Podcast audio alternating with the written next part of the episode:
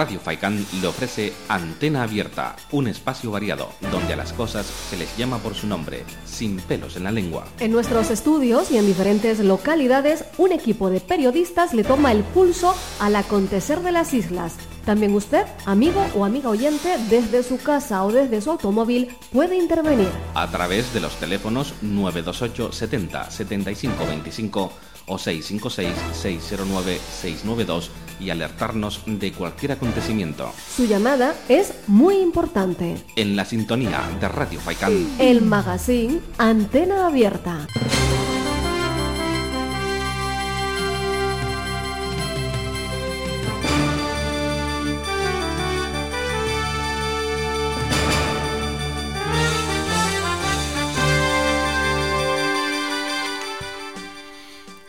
Señoras y señores, muy buenas tardes, bienvenidos, bienvenidos un día más a este informativo, antena abierta, informativo de Radio Faicán, de la cadena de Faicán. En la parcela técnica nos acompaña Jonathan Montes de Oca. En estos micrófonos, quien les saluda y les habla, David Hachuel.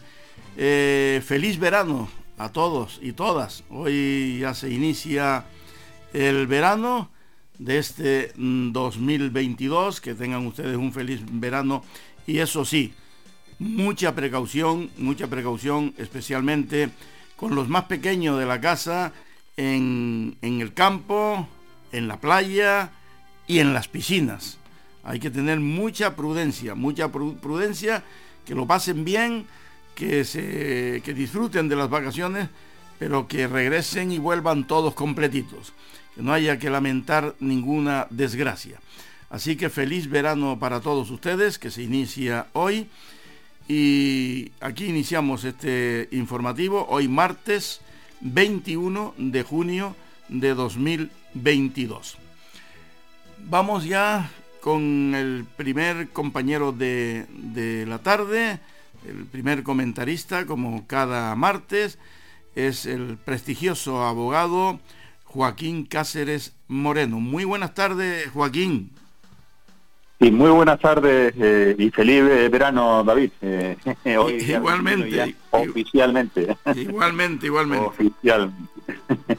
Bien, hoy voy a aprovechar para comenzar esta, esta charla o esta, exposición, pues eh, tratando de una noticia de, de, muy última hora que consiste en la dimisión que ha tenido que se ha producido por la vicepresidenta de la Comunidad Autónoma Valenciana, Mónica Oltra, una vez que la han imputado. Y es un tema que desde hace muchísimos años se está tratando, un tema que está a caballo entre lo jurídico y lo político.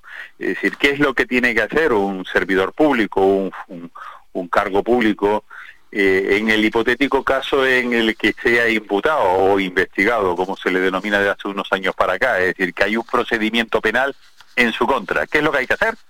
Pues evidentemente eh, es un tema, es un debate eh, que se lleva tratando desde hace pues muchos años y en el caso de Mónica Oltra, pues no tengo la más mínima duda, es decir, es aplicar la muy rigurosa Mm, orden moral que ella implantó a los anteriores, a los que eran sus adversarios políticos, y una vez que le ha ocurrido a ella, y lo anunció en su momento, incluso en el Parlamento valenciano, pues hacer exactamente lo mismo. No vale decir que uno se autodeclara culpable, eh, inocente, que uno se autodeclara portador de la verdad, como ha hecho ella, sino aplicarse los mismos criterios al respecto. Eh, eso con respecto a ella. Yo, pero de un modo generalizado, lo que sí tendría que tratarlo es de un modo más eh, serio que lo que han hecho inclusive la, la, ya dimitida Mónica Oltra, me imagino que con, muchísima presión con los compañeros de partido, porque después de la que le ha caído, ha caído eh, a ese sector en Andalucía en las elecciones del pasado domingo, pues no, no se está para estar muy sobrado ante, ante la sociedad, porque eh, pasa factura naturalmente. Bueno, yo entiendo que eh, habría que hacer diferenciación en distintas fases de un procedimiento penal. En primer lugar, decir que la presunción de inocencia es una presunción jurídico-procesal penal, es decir, que no es de aplicación a todo lo que hay y a todo y a todos los órdenes de la vida, pero sí hay una responsabilidad política y esa responsabilidad política eh, no se le puede aplicar ni el criterio de que eh, cualquier denuncia ha de conllevar la dimisión o el cese, ni tampoco ha de conllevar la aplicación de la presunción de inocencia, es decir, que hasta que no exista una sentencia eh, definitiva y firme, pues eh, no tiene que dejar el cargo el cargo político. Yo creo que entre esas dos situaciones hay unas intermedias que bien eh, serían válidas para la aplicación de un de una ante una imputación de un cargo público eh, por un procedimiento, por decir, en el caso de que haya una, una causa penal en su contra, ¿no? Y, el momento clave sería tal vez la apertura del juicio oral. En la mayoría de los procedimientos penales, desde que se interpone la denuncia o desde que se inicia un proceso penal, eh, hasta que eh, mm, sigue adelante, pues hay, en primero hay una fase instructora, una fase de investigación, que eh, bien podría quedar pues eh, simplemente mm, sobreseída porque no existen ni siquiera indicios racionales de criminalidad y por lo tanto no se iría a un juicio, si me permite la expresión coloquial. Yo creo que ese es el momento en el que ya una vez que se han hecho las correspondientes investigaciones, ya se han realizado las, las, distintas diligencias encaminadas a saber si existen indicios racionales de criminalidad y por lo tanto a partir de ese momento se dicta por parte de la, de la ya sea instancias del Ministerio Público, del Ministerio Fiscal o así declarado en el, por el fiscal, por el juez instructor, eh, hay una apertura del juicio oral. Entonces, ese sí sería un momento intermedio en el que sí cabría eh, la exigencia por parte del político para que dimita y que no esté durante años, como ocurre en muchísimas ocasiones, incluso en algunos casos hasta décadas, porque esto ha durado en muchísimas ocasiones muchísimo tiempo, muchas causas. Recuerdo incluso una que hubo contra el vicepresidente del Cabildo de Gran Canaria que duró 25 años, así de claro, 25 años. Pues bueno, ahora ya sí hay restricciones en, la, en, lo que es la, ley de enjuiciamiento criminal en el que se eh, ponen unos topes a la investigación y se tiene que, en su caso, prorrogar esas investigaciones para que, eh, si no se ha sobreseído, y por lo tanto todas aquellas diligencias que se hagan a partir de ese momento pues se han de considerar por, nulas y no y por inválidas por lo tanto ¿no? así que a mí me parece que ese sería el momento procesal idóneo para que un político dimite a mí lo que no me vale es lo que ha hecho Mónica Oltra que es considerarse tocada por la mano de Dios o por la mano de Lenin o por la que mano que sea considerarse portadora de la verdad y decir que todo aquello que le exigió al adversario político, cuando le toca a ella, resulta que no, para ella no es eso. Son doble vara de medir, como decimos por aquí por, por, Canarias, es doble rasero y por lo tanto eh, en absoluto es una, eh, digamos, una visión del mundo de que uno es portador de la verdad, que uno es el, el, el del pensamiento único y todos los demás, a todos aquellos que no coincidan con mi pensamiento, pues evidentemente están confundidos o en, el, o en el peor de los casos lo empiezan a insultar a uno. Así que hoy, eh, aprovechando esta última noticia, eh, doy mi opinión sobre lo que debería de hacer un político en caso de que se le quede imputado, no con tanta beligerancia cuando se le trata al, al, adversario político, pero eh, sí en un punto intermedio como es la apertura del juicio oral.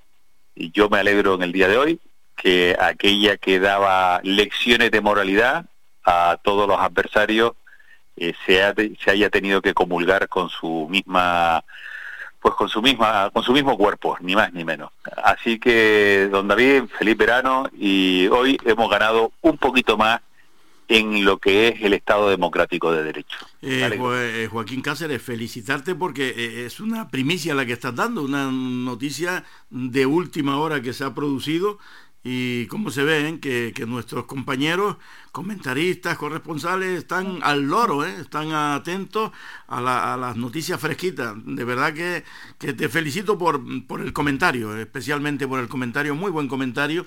Eh, además, eh, noto que hasta improvisado, que eso es lo bueno, mm, saber improvisar y además con, rigor y con exactitud. Y, aparte, pues que has dado una noticia que, bueno, que, todavía no, no la habíamos conocido, que salió pues ahora, eh, a última hora. Gracias, eh, Joaquín Cáceres, un abrazo muy fuerte y hasta, hasta el próximo martes. Aquí estaremos puntual, como no, como no podría ser de otro modo, y muy, y muy gustoso. Muchas gracias, Joaquín. Buenas tardes. Nosotros, eh, señoras y señores, continuamos y, tenemos dos noticias eh, agradables entre compañeros y compañeros, lo vamos dando. La primera es felicitar a los equipos canarios masculinos y femeninos del fútbol sala que ascendieron a la segunda división uno de estos equipos es del barrio de Santidad de la ciudad norteña de Arucas, Gran Canaria, y el otro de la capital Gran Canaria. Nuestra más cordial y sincera felicitación a todos los jugadores y jugadoras de ambos equipos. Y por otra parte, eh, el periódico La Provincia, en su edición del domingo último, destaca el gran éxito que tuvo José Vélez en una gala celebrada en la ciudad de Arucas con motivo de sus fiestas patronales de San Juan Bautista. El cantante José Vélez ofreció un concierto en la noche del viernes último en el escenario de la Plaza de San Juan de la ciudad de las Flores, al que asistieron varios cientos de personas que vibraron con los grandes éxitos del artista teldense. El concierto arrancó a las siete y media de la tarde y se celebró en el marco del vigésimo encuentro de mayores de la citada ciudad norteña. La provincia destaca las multitudes eh, las múltiples perdón las múltiples actuaciones de José Vélez dentro y fuera de España siendo el artista que representó a nuestro país en el Festival de Eurovisión del año 1978, con una canción preciosísima.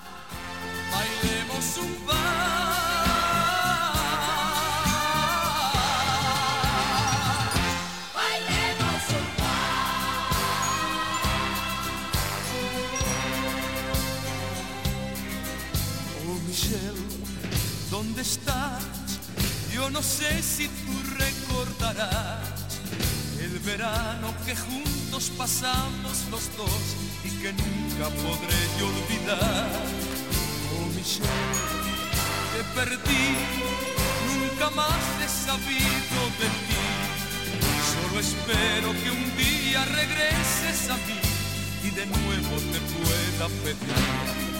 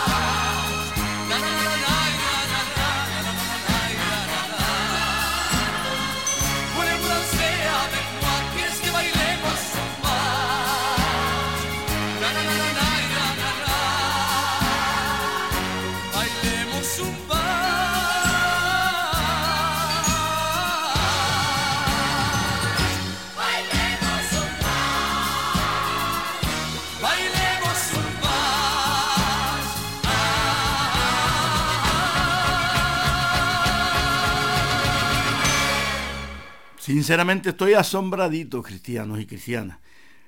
¿Cómo estamos compaginados aquí en la radio? Eh?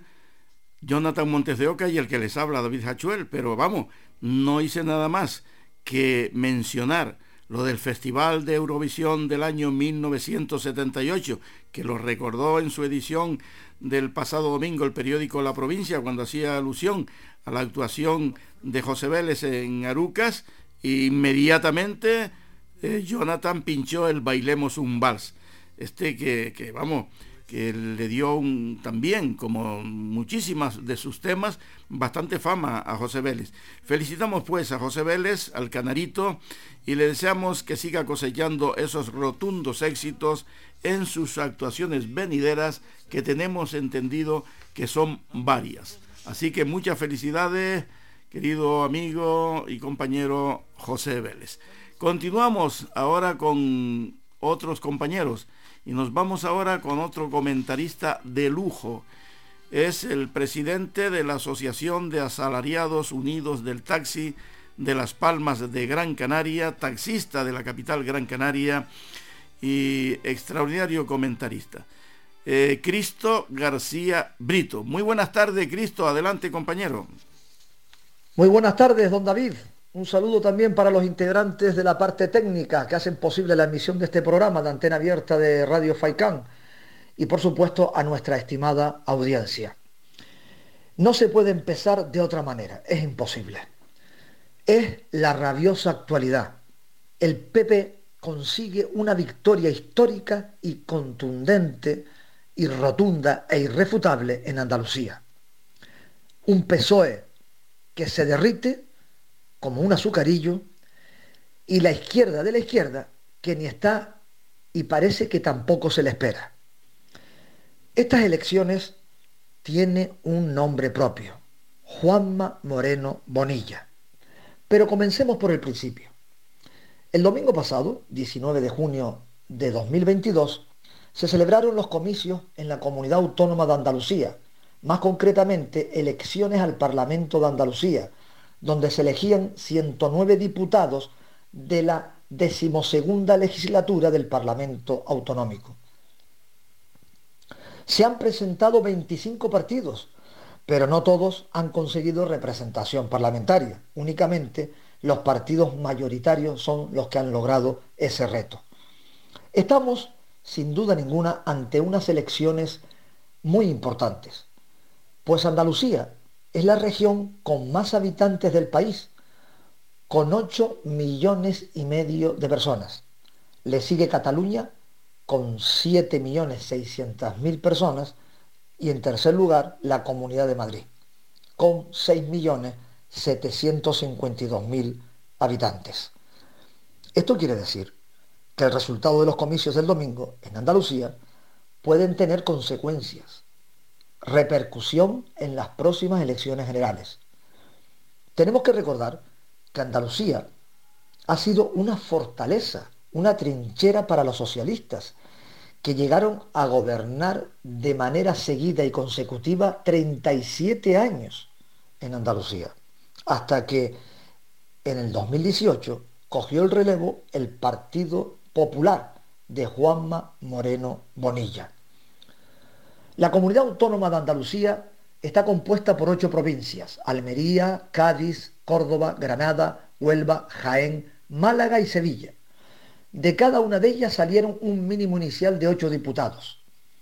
Con esta cantidad de congresistas, seguro que estos resultados se van a valorar en clave nacional. Tenemos que reflejar que la mayoría absoluta del, del Parlamento andaluz se sitúa en 55 diputados la participación ha sido del 58,33%, superando a la del año 2018, que fue del 56%. La abstención se ha instalado en el 41,67%, casi dos puntos menos que en el 2018.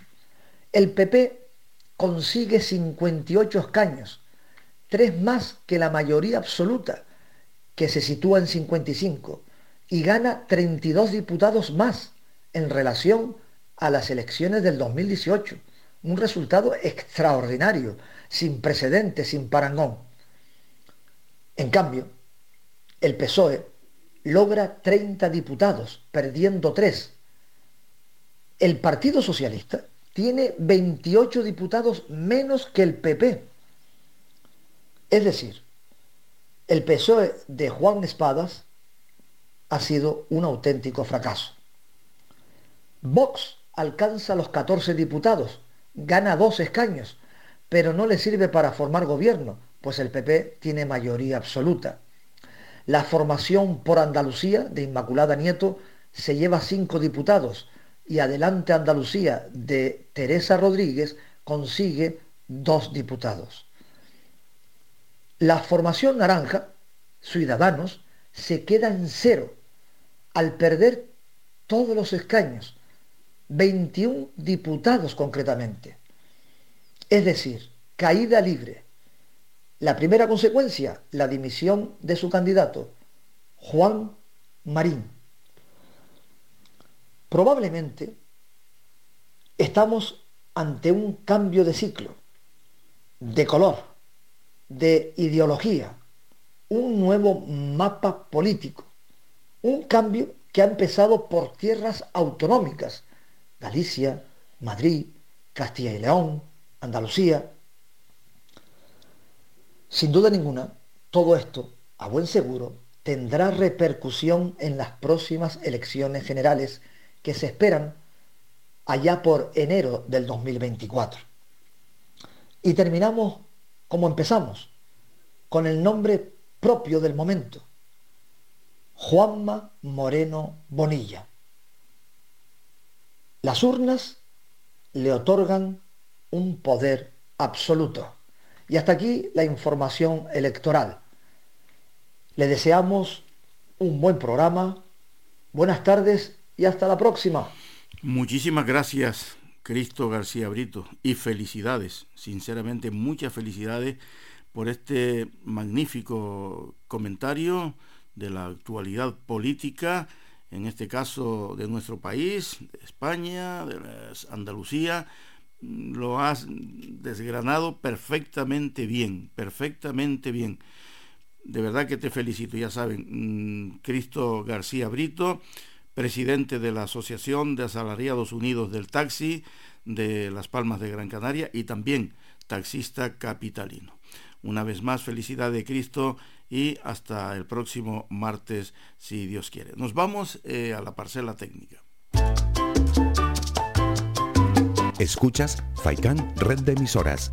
Somos gente, somos radio. El equipo humano de Radio Faikan agradece a todas las empresas que han depositado su confianza en nuestros servicios publicitarios a lo largo de estos 35 años de continua emisión. Gracias a su apoyo nos hemos convertido en la emisora con mayor cobertura y audiencia en Gran Canaria. Visita nuestra página web radiofaikan.com para descubrir nuestras diales, promociones publicitarias, noticias y escucharnos en directo. ¡Atención! ¡Date prisa! Últimas entradas para el Festival del Año. El quinto aniversario del Fiestorrón de Areucas. Por primera vez durante tres días. 12, 13 y 14 de agosto. Arucas, Gran Canaria. Más de 25 horas de conciertos. Con Estopa. Loquillo. M-Clan. Tan Tan Go. Rebeldes. Hueco. Los Mojinos. Y muchos otros. Toda la info y venta de entradas en fiestorrón.com y tiendas Rocasa. Y si tengo que. Si necesita reciclar cualquier tipo de material, acuda al centro de reciclaje en Arinaga. Aceptamos todo tipo de residuos, a excepción de materiales peligrosos. Estamos ubicados en la calle Los Cactus, en la bajada al muelle, en Arinaga. Permanecemos abiertos de lunes a viernes desde las 7 y media de la mañana a 6 de la tarde. Los sábados de 7 y media de la mañana a 2 de la tarde. Teléfono de contacto 670 44 57 06.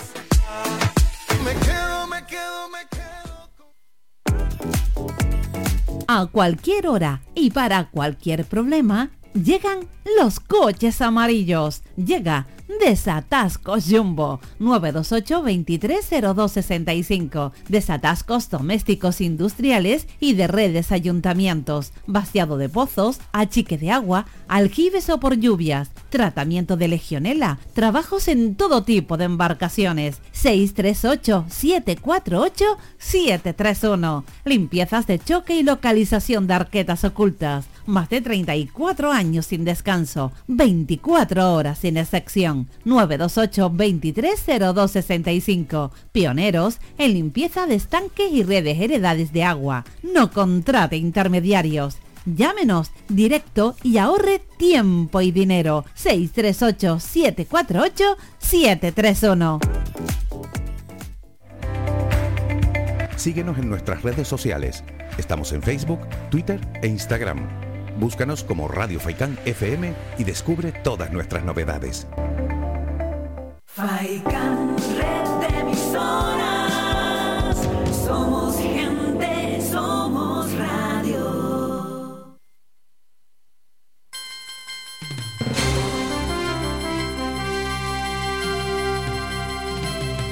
Radio Faikán les está ofreciendo el informativo regional Antena Abierta.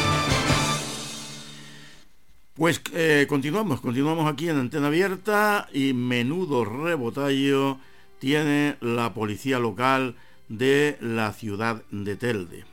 Según publica hoy el periódico La Provincia, los policías locales de Telde tienen que ir uniformados desde sus casas al trabajo porque no tienen acceso a su vestuario en las dependencias municipales.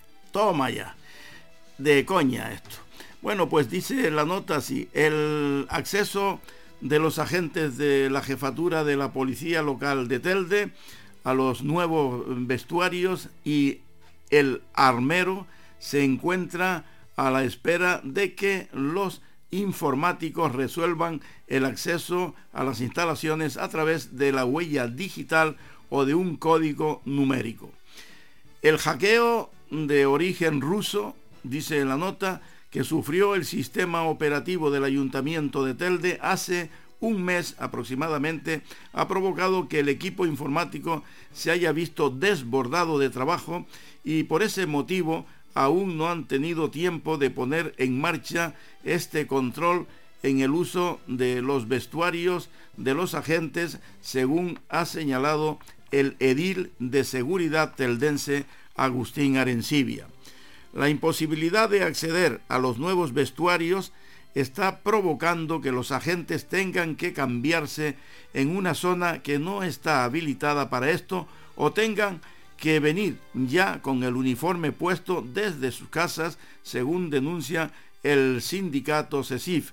También advierte este sindicato que no haya una zona de seguridad en el armero porque se encuentra en medio de los pasillos de la jefatura y carece del espacio habilitado para el manejo de armas reglamentaria con el riesgo que esto puede ocasionar. Ante esto, el edil de seguridad insiste que precisamente por el hecho de que junto a los vestuarios se encuentre el armero, es lo que explica que hayan decidido instalar un sistema de control digital para mantener mayor vigilancia en los accesos tanto a la zona donde se visten como en donde se guardan las armas y las municiones. Pues bueno, hasta aquí, mm, señoras y señores, esta, esta nota, un tanto desagradable, lógicamente, por lo que vienen sufriendo los policías locales de la ciudad de Telde a ver si nuestros compañeros, mira, mira por dónde Jonathan, tú y tu hermano Domingo, que vayan a echar un, ustedes que son informáticos, además de, caché, vayan a echar una mano allí a ver si, si se les solventa este, este problema, porque desde luego, eh, como reconoce el propio concejal de seguridad teldense, Agustín Arencibia, eh, este es un tema bastante serio. Más que nada, eh, por donde se depositan las armas, la munición, y eso un poco está, pues bueno, eh, eh, como se suele decir, al aire libre. Y es un tema bastante, bastante serio, bastante serio, muy grave. Pues espero que cuanto antes se le resuelva esto a los policías locales de, Telde. Eh, nuestra compañera Sari Artiles Viera no puede intervenir hoy porque en estos momentos se encuentra en Madrid está pasando unos días en Madrid, la próxima semana, Dios mediante, la tendremos por aquí de nuevo. Pero a ella le queremos dedicar algo. A ver.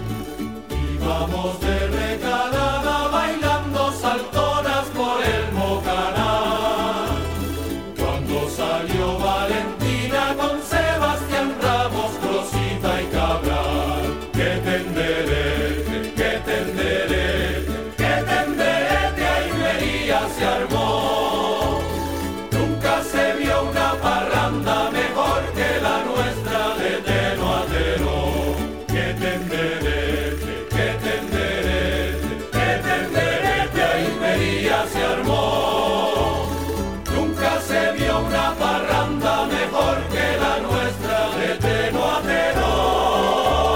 Nunca se vio una parranda mejor que la nuestra de teno a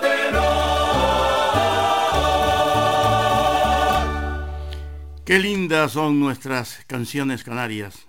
Han escuchado ustedes estas isas parranderas en la voz de, en las voces magistrales de los sabandeños. Magnífico grupo y magnífica eh, interpretación. Eh, nuestra compañera Sari Artiles está móvil en mano, con su móvil en mano, escuchándonos a- en estos momentos desde Madrid. Pues por ello hemos, mm, para ella hemos eh, pinchado este tema tan precioso, porque además sabemos que también Sari Artiles, la- los temas canarios para ella dicen, dicen mucho. Bien, pues continuamos, señoras y señores. Eh, vamos ahora hasta la villa de Moya, con nuestra compañera, nuestro, nuestra corresponsal en Moya, Maripino Ortega Cárdenas. Maripino, muy buenas tardes, adelante compañera. Muy buenas tardes para David Achuel, compañeros, compañeras y para toda la audiencia de Antena Abierta en Radio Faicán desde la Villa Verde de Moya. Decirles que ya los actos grandes de nuestras fiestas en honor a San Antonio de Padua culminaban en el día de ayer con el tradicional sancocho de las Josefas que pueden ver en imágenes en el Facebook Villa de Moya, al igual que otras fotografías relacionadas con los actos que hemos desarrollado hasta el día de ayer, como digo, los actos grandes, porque todavía nos quedan eh, pues algunos relacionados con el mundo del deporte, como pueden ser los torneos, los torneos eh, de fútbol base Santiago Suárez y el torneo de fútbol regional Vicente Climent, que se desarrollarán en el campo de fútbol García Hernández hasta este viernes día 24 y además el lunes día 27 tenemos el torneo de fútbol sala femenino, torneo de fútbol sala masculino sub-17 y torneo de fútbol sala senior masculino, todos estos partidos en el Polideportivo Municipal. Y dicho lo dicho, vamos con la información que nos gusta y nos gustaría trasladarles en el día de hoy, porque nos emocionó muchísimo. El pasado día jueves día 15 en el Salón de Actos de la Casa de la Cultura el alumnado de primero de la ESO del IS Doramas, acompañado del profesorado, director, además del alcalde de nuestro municipio, Raúl Afonso, y el público asistente, tuvimos la oportunidad de disfrutar de la presentación de un libro, de un libro que se escribió por parte del alumnado de primero de la ESO a iniciativa de los profesores de prácticas comunicativas. Tres profesores, dos profesoras y un profesor, eh, fueron los artífices eh, sin casi proponérselo, eh, de lanzar esta idea tan bien recibida que hasta el ayuntamiento se ha hecho cargo de la edición de este libro. Pero vamos por partes porque en primer lugar vamos a escuchar lo que nos decía el director del IS Doramas, Omar Gil de Ramares, con respecto al acto que disfrutamos, eh, como hemos dicho, el pasado jueves día 15. Le escuchamos. Es que es un acto muy, muy especial para, para el centro, para el municipio, pero bueno, por encima de todo para, para el alumnado, ¿no? Porque el acto en sí consiste en la, eh, en la publicación de, un libro, un libro en el que contiene los relatos de gran parte del alumnado, de la mayor parte del alumnado de primero la ESO, que lo han redactado con, en un, con la ayuda de muchos profesores de prácticas comunicativas, de tres de ellos, y, y esas producciones eh, gracias a la, a la, brillante idea de uno de los tres profesores que se, que se ha encargado de la, de, la, de la, edición y después de la posterior publicación, pues, pues los aglutinó y en un libro, ¿no? Entonces eso desde el momento en que, en que lo escuchamos en el instituto, ¿cómo es posible, ¿no? Que en un instituto hoy en día de secundaria, ¿no? Se, se publique, se edite y se publique un libro, ¿no? Nos pareció una idea, la verdad es que espectacular, mm, además de, de, increíble, ¿no? Eh, inusitada, era, era, algo, era algo que no podíamos dejar pasar, ¿no? Y desde el primer momento nos pusimos en contacto con, con el ayuntamiento, que nos ha cedido todas las instalaciones, nos ha abierto las puertas, ha financiado económicamente y, bueno, el, colofón, una parte del colofón, porque esperamos que sean, sea algún acto más, es, es este, ¿no? El de la presentación a los propios chicos, ¿no? Y a los propios chicos y chicas, ¿no? Que son los autores, ¿no? De, de los relatos y la verdad es que se me pone la piel de gallina cada vez que, que pienso ¿no? que un niño de esta edad pueda pueda ver en sus manos algo una algo suyo no algo que él ha creado y, que bueno lo puede compartir con el resto no hay ejemplares que se van a quedar aquí también en la biblioteca de aquí en la casa de la cultura de Moya.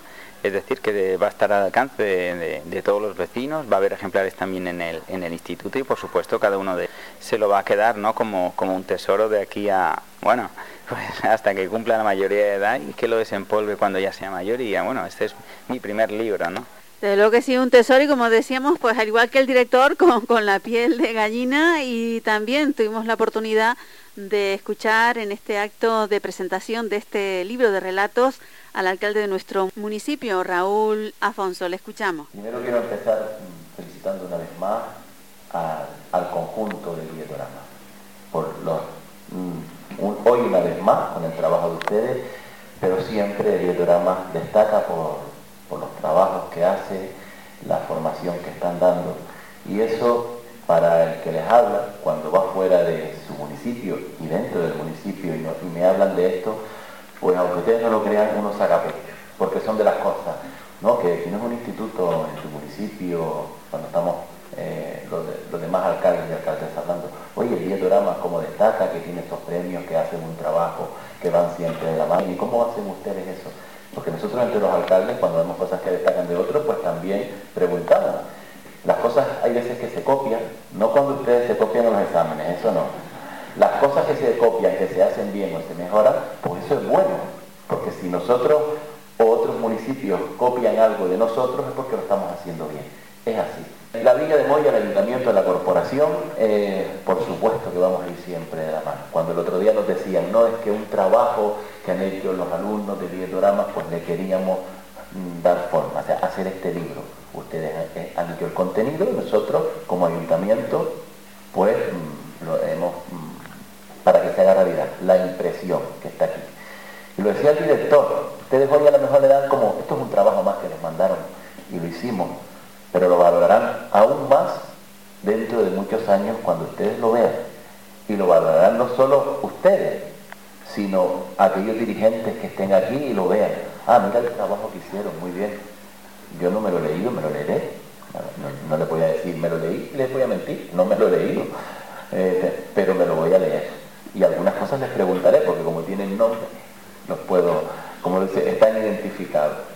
Por lo tanto, decirles, que es una alegría para el que les habla, que sean trabajos como estos, que siempre van a tener la colaboración del ayuntamiento en esto y en todo lo que esté a nuestro alcance. Yo creo que tenemos que ir de la mano. Ir de la mano con el IS Doramas y han ido de la mano y gracias a, ese darse la mano, este libro es una realidad, lo podemos tener y como hemos dicho está en la biblioteca municipal, como ha dicho el director, y es un libro que es un tesoro, como también se ha comentado, y que es en esa colaboración que tienen siempre el IS Dramas con el ayuntamiento, el ayuntamiento con el ISS, eh, y eh, que no deja de ser eh, estar en colaboración con el futuro de Moya, como también apuntaba el alcalde en su intervención, el futuro de Moya, que son nuestros jóvenes. Y vamos a continuar porque, como ya se ha comentado, tres profesores de prácticas comunicativas han tenido esta idea y vamos a escuchar a una de las profesoras en este acto de presentación. Cuando tengan el libro en las manos van a ver que hay una frase al comienzo del libro extraída de un, de un poeta de Galda y amigo eh, que se llama Ángel Sánchez. Y la frase es, la escritura es un kalashnikov. Todo el mundo sabe lo que es un kalashnikov, ¿no? Es un arma. Pero en este caso no es un arma destructiva, sino estamos hablando de un arma que pretende luchar contra la ignorancia, contra la injusticia, ¿no? La, literatura, la creación nos permite eso, y ahora ustedes lo saben. Ustedes saben ahora que crear es mucho más difícil que destruir. Lo han probado, han tenido la oportunidad de estar además en los dos bandos. Han sido escritores y escritoras y además han tenido que ponerse en el lugar del lector para ver si lo que estaban escribiendo funcionaba. Han podido transitar en las dos orillas y eso es algo que poca gente puede hacer. Han editado un libro, y estoy de acuerdo con lo que decía Omar y el señor alcalde. Esto es algo que no van a olvidar nunca y que le van a dar eh, el valor que tiene un poquito más adelante, cuando sean verdaderamente conscientes de lo que acabamos de hacer. Porque es algo muy grande escribir un libro. A mí me gusta escribir y todavía no he conseguido publicar ninguno. Y ustedes ya lo han hecho. O sea que mis felicitaciones a todos. Eh, este, este, libro en realidad eh, fue, como me decía el otro día Carolina, fue un proyecto que se nos escapó de las manos se nos fue de las manos. Ninguno de nosotros, de nosotros pensaba este año que íbamos a acabar aquí presentando un libro, un libro de verdad. Pero claro, empezamos la actividad, vimos que había posibilidades, que había creatividad y nos pareció que era bueno aprovechar el momento. Entonces yo solo quiero agradecérselo a ustedes, darle las gracias por haberme dado la oportunidad de estar aquí y vivir esto y sobre todo también a, la dirección del centro, Sonia sobre todo, que estuvo ahí detrás para que todo saliera, nos han apoyado siempre en todo y por supuesto al ayuntamiento, porque han sido los que han subvencionado y siempre están apoyando todo lo que se hace en el centro. O sea, lo único que quiero decirles, es darles las gracias eh, por permitirme vivir esto y, y nada, que continúe escribiendo, que le den el valor que tiene la creatividad, porque la creatividad es importante en todos los ámbitos de la vida. Yo siempre lo digo, un, un, electricista creativo soluciona más problemas. Un fontanero creativo es un mejor fontanero. Cualquier, cualquier actividad que hagamos, que si es creativa, si desarrollamos nuestra creatividad, será mejor. Todos seremos mejores si somos creativos. Importante mensaje sobre la creatividad que es eh, también en base a esta, a esta idea, a esta creación de, este libro de relatos que ha escrito el alumnado de primero de la ESO de este y ese Doramas de, de, nuestro municipio, de esta villa de Moya. Y vamos a tener también la oportunidad, porque en el acto de presentación tuvimos precisamente la oportunidad de escuchar varios de los relatos que han escrito algunos de, de estos alumnos y alumnas y vamos a compartir un trocito de, de uno de ellos. Lo escuchamos. El mejor verano de mi vida. Estaba tan estresada con los exámenes de fin curso que me había olvidado de que dentro de cuatro semanas empezaba el verano. Cada vez que empezaba en él, me daban más ganas de estudiar. Me propuse una cosa, me esforzaré todo lo posible en mis estudios y seré el mejor verano de mi vida. Cuando me propongo algo, intento conseguirlo, así que me puse en marcha. Me hice una lista llamada Operación Bikini. En ella iba a escribir todos los exámenes que me quedaban y lo que quería hacer en verano. Cuatro semanas más tarde terminaron las clases y empezó lo mejor del, año, el verano. Lo último que hice fue decirle a mis amigas todo lo que teníamos que hacer juntas y como mis amigas están igual de locas que yo, aceptaron. Iba a ser un verano impresionante, el mejor. Además, cumplía los 18 y había terminado el bachillerato. El día 21 de julio decidimos ir a montarnos en globo. Era la cosa número 9 de mi lista y lo hicimos. Todo estaba yendo como esperaba, pero el 20 de agosto, en mi cumpleaños, mi madre tuvo la grandiosa idea de comprar un yate en el que, no, en el que nos iríamos a las Islas Maldivas. Resulta que habíamos ganado la lotería, pero no era un premio de una cesta de bollo, sino 520 millones de euros. Wow, una, una buena cifra y en efectivo. Eh, bueno, si quieren seguir eh, la historia, pues hay que leerse el libro. ¿eh? Lo dejamos aquí y a ver qué pasó con, con, esa, con esa lotería.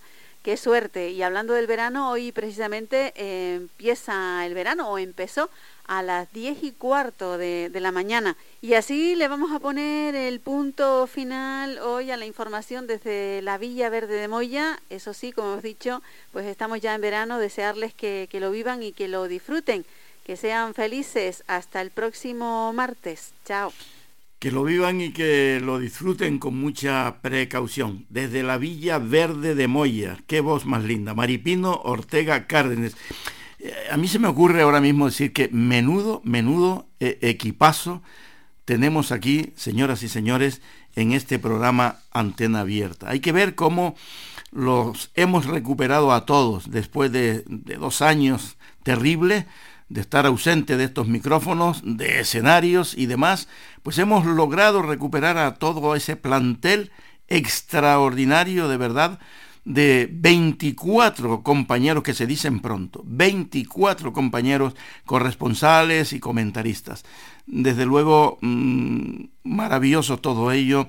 Sinceramente me encuentro muy, muy, muy honrado, muy satisfecho con este equipazo que tenemos de, de compañeros que cada día están aquí con, con nosotros.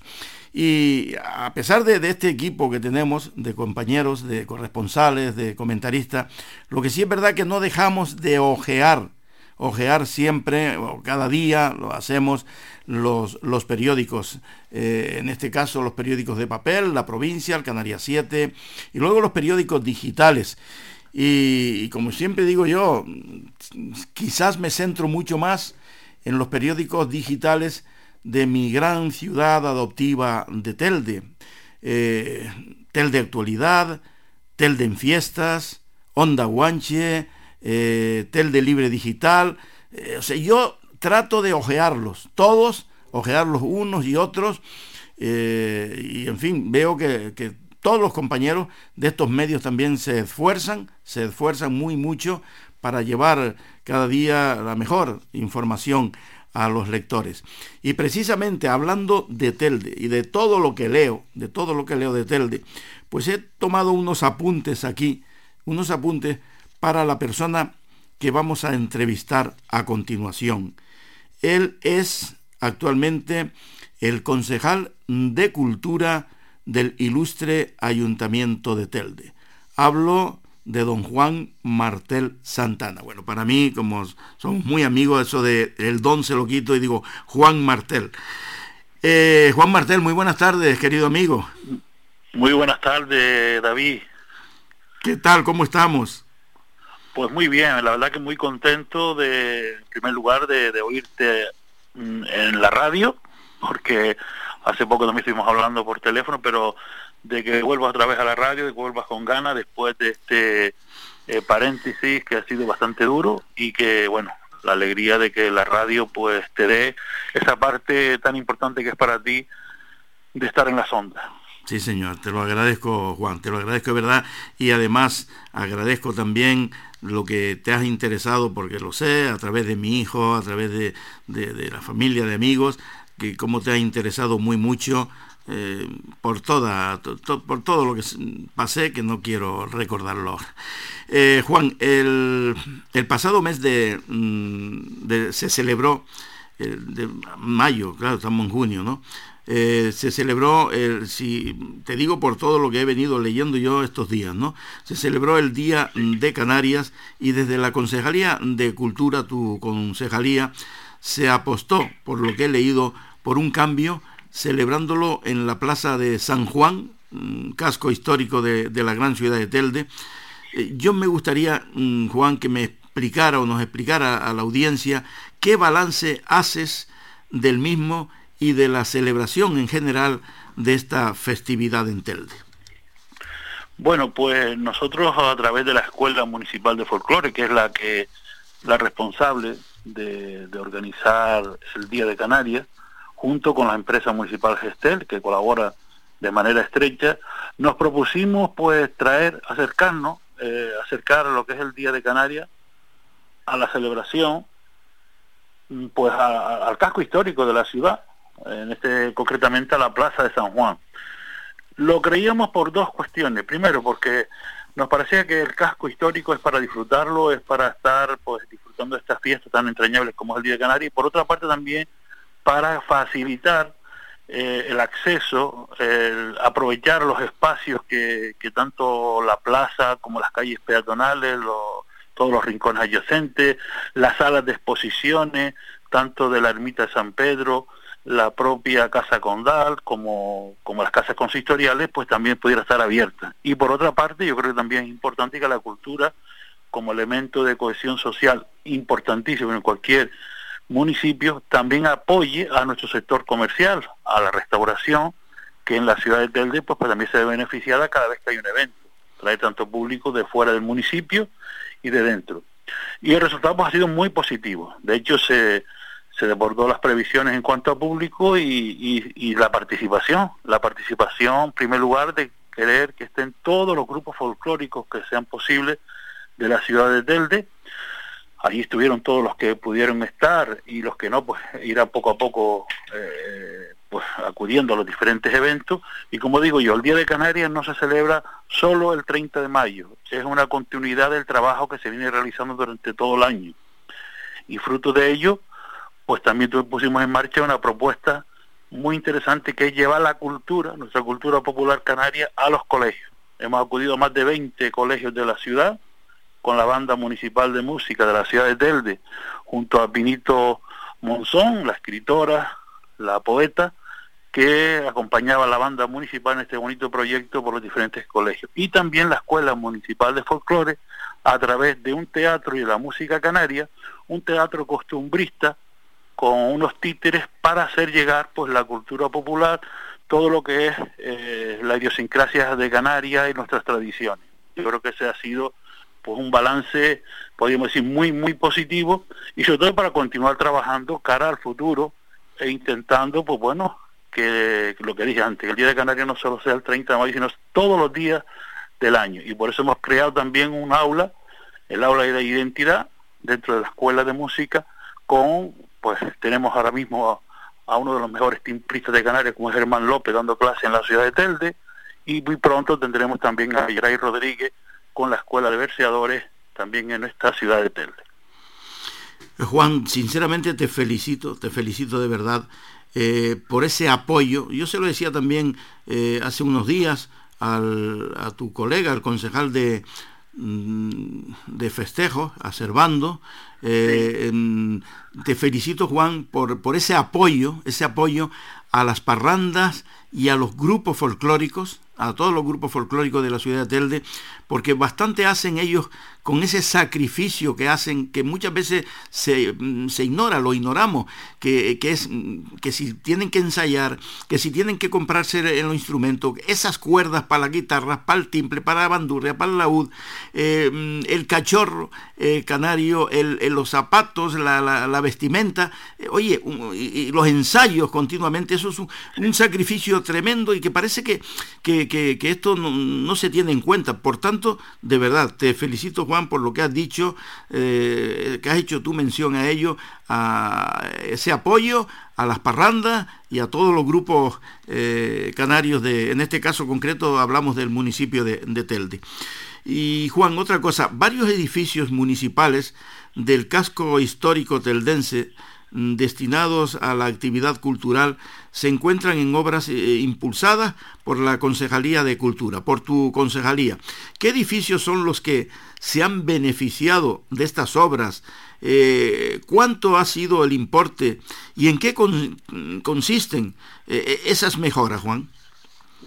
Bueno, pues lo que hemos hecho es, primero, desde que llegué a la concejalía hace tres años, realizar un diagnóstico de lo, cómo se encuentran los edificios que están destinados a la actividad cultural. Uno de ellos, el primero, fue la biblioteca de San Juan, Montiano Placeres, que bueno, presentaba pues un deterioro muy, muy, muy importante. De hecho, había partes que estaban clausuradas, era prácticamente eh, también un peligro trabajar en la misma, los trabajadores como también los usuarios, no estaba en las mejores condiciones y nos pusimos en marcha a través de una solicitud al Cabildo de Gran Canaria, concretamente a la Consejería de Patrimonio que dirige don Teodoro Sosa y por un importe de unos 300.000 euros pues se concedió esa ayuda y comenzamos las obras.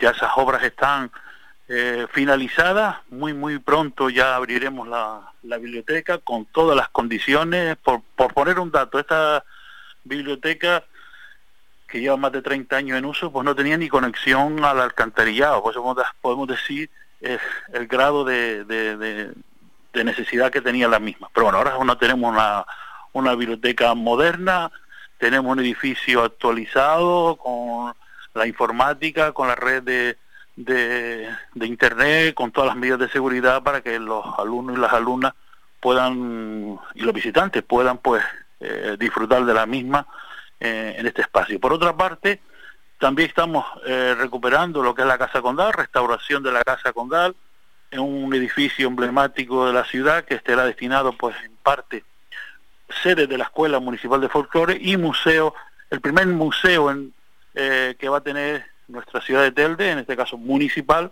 ya tenemos el Museo León y Castillo, pero de manera mm, que sea propiedad municipal será el primero que esperamos que este año se pueda inaugurar, museo etnográfico en la ciudad de Telde para que sea visitado y tengamos pues un lugar de visita y sobre todo para ir recuperando nuestras tradiciones. La Escuela de Música, que está enfrente, el edificio que alberga la Escuela Municipal de Música, Danza y Teatro, también está muy mal estado. Esta obra también está finalizada. Afortunadamente, yo creo que en pocos días pues ya se podrá eh, usar.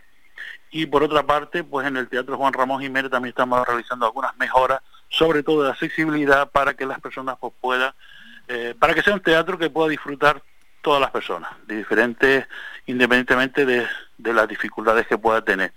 Todas estas, todas estas obras pues tienen una inversión aproximada de un millón de euros total, eh, en un 80% ya están finalizadas y bueno, nos queda solamente algún remate y con eso conseguimos tener unos edificios culturales en condiciones y por otra parte proteger y preservar nuestro patrimonio histórico de la ciudad de Telde.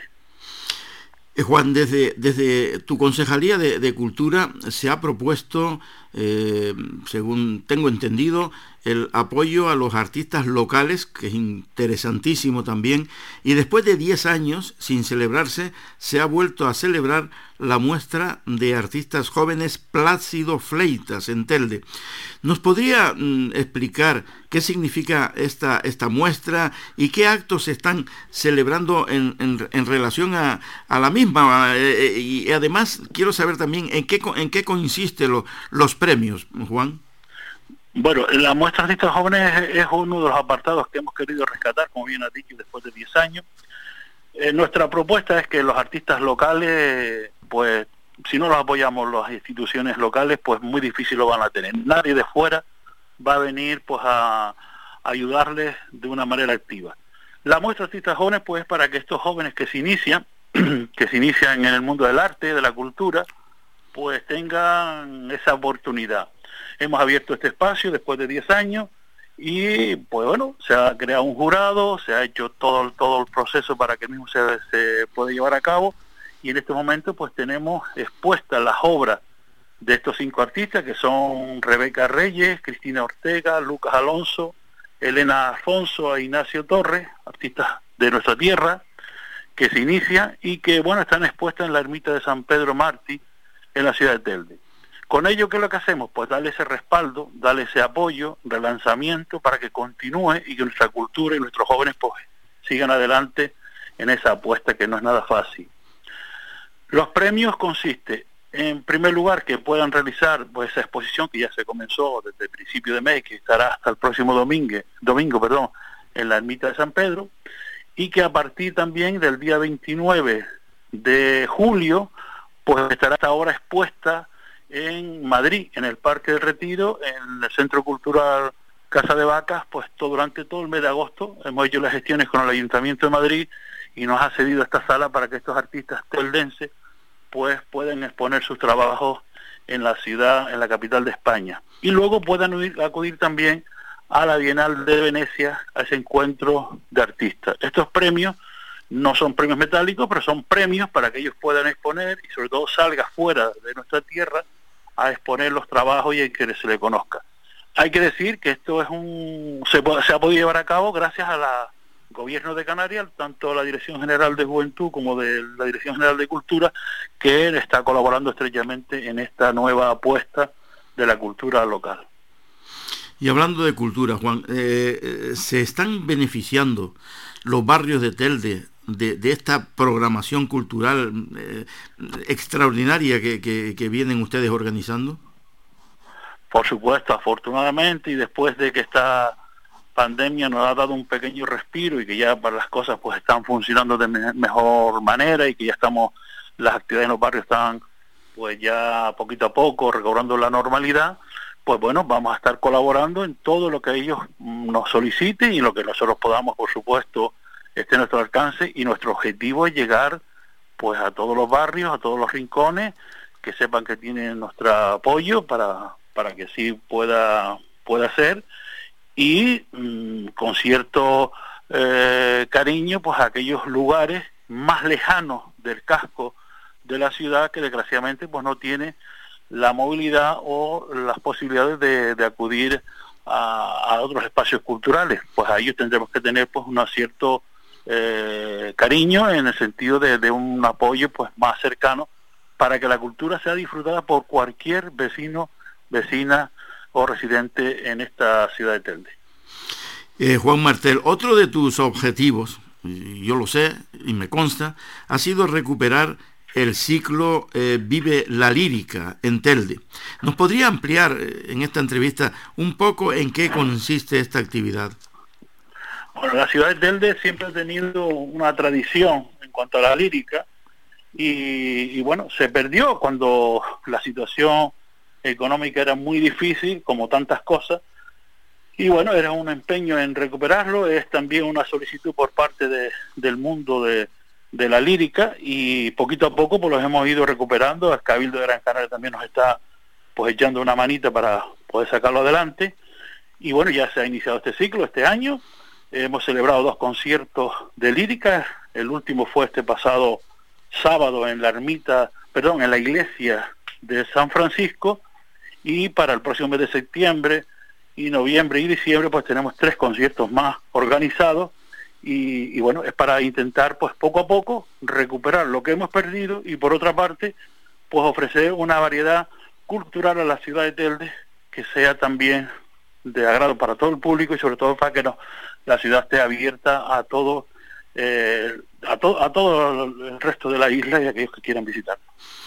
Juan, no te quiero quitar más tiempo, de verdad agradecerte eh, el que haya estado con nosotros en estos momentos. Yo creo que ha sido muy importante hablar de lo que se realiza, realizan cada día la, la, Concejalía de Cultura del Ayuntamiento de Telde, pero me gustaría saber, Juan, por último, ¿qué programación tienes prevista de cara a los próximos meses?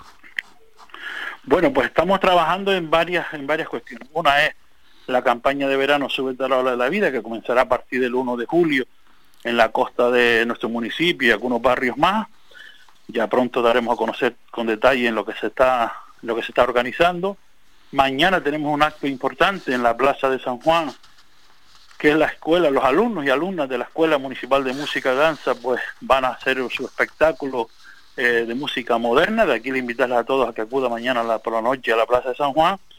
Y luego, y luego pues bueno, eh, lo más importante en estos momentos, intentar atender pues, a los diferentes barrios de esta ciudad que afortunadamente pues ya están realizando sus actividades culturales en los barrios con motivo de la fiesta y que bueno más que nunca en este año pues necesita el apoyo dada la situación económica que hemos vivido y que y que desgraciadamente los colectivos pues lo han sufrido de más eh, con más intensidad. Pues eh, Juan Martel, concejal de Cultura del ilustre Ayuntamiento de Telde. Repito, gracias por estar aquí con nosotros hoy, atender nuestra llamada. De verdad que creo, creo que ha sido bastante interesante. Y Juan, eh, nuestro compañero Jonathan Monteseo que me está indicando que tiene algo preparado para ti, alguna dedicatoria especial. Hasta la próxima semana, Juan, muchas gracias. Nada, muchísimas gracias a ustedes y, y, y repito, la alegría de poder estar en antena después de este paréntesis que mejor es olvidarlo. Efectivamente. Juan, un abrazo muy fuerte, muchas gracias. Un ¿eh? abrazo. Otro para ti, gracias. Porque crecieron contigo sueños de mi juventud. Porque a la sombra de cada rincón yo fui aprendiendo a jugar. Porque mi piel se ha curtido en tu sol. Porque me has visto llorar. Porque tus calles me oyeron reír porque me dieron amar, porque tu nombre va dentro de mí cuando me vuelvo a marchar. Telde, mi Telde querido, jamás he podido olvidarme de ti.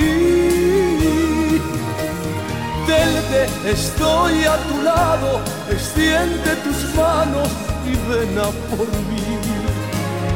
Telde, mi Telde querido, jamás he podido olvidarme de ti. Telde, estoy a tu lado, extiende tus manos y ven a por mí.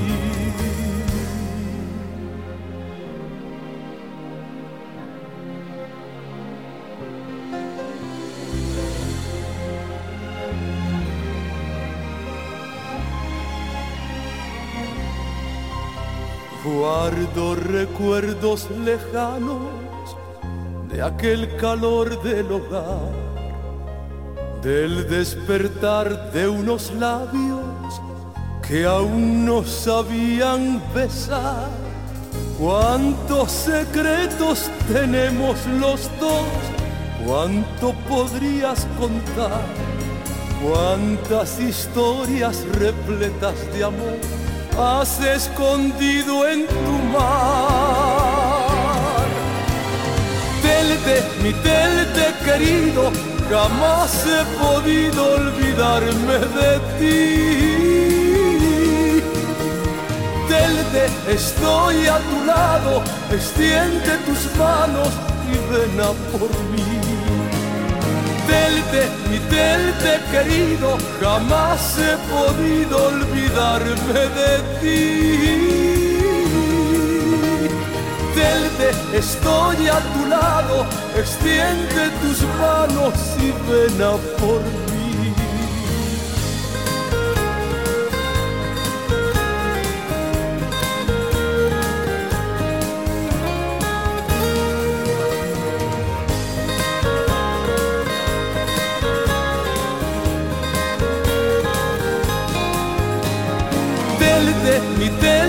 Querido, jamás he podido olvidarme de ti. Telde, estoy a tu lado, extiende tus manos y ven a por mí. Maravilloso tema, con qué fuerza, con qué fuerza, amigos, eh, José Vélez dice eso de jamás he podido olvidarme de ti. Telde, mi Telde querido. Precioso tema, precioso tema el que desde luego le acabamos de, de ofrecer y dedicar, en este caso, al concejal de Cultura del Ayuntamiento de Telde, a don Juan Martel eh, Santana. Vamos eh, a la publi. Escuchas Faikán Red de Emisoras. Somos gente, somos radio.